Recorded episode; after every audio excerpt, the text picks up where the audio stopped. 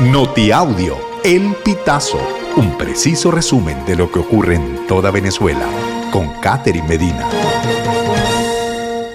Saludos estimados oyentes. A continuación hacemos un repaso informativo por las noticias más destacadas hasta este momento. Comenzamos. Clientes de Corpo Elec aseguran que no tienen deudas en nuevos números de contrato.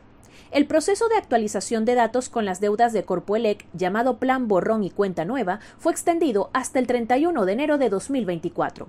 Los caraqueños consultados por el Pitazo confirmaron que luego de realizar el registro no se les ha cargado ningún saldo pendiente de pago en sus nuevos números en cuenta contrato. Sin embargo, el comerciante Valdemar Becerra informó que ha cancelado pequeños montos en su viejo número, lo que atribuye al pago del aseo urbano y relleno sanitario. En Zulia, concejales de la Cañada de Urdaneta se caen a golpes en elección de directiva.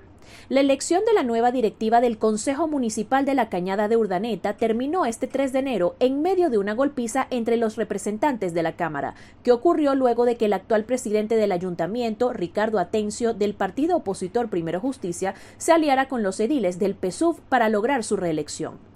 La actuación de Atencio atenta contra el acuerdo que hicieron los partidos de oposición de rotar la presidencia del organismo, que este 2024 le correspondía a la representante de Acción Democrática, Dayaire Gutiérrez.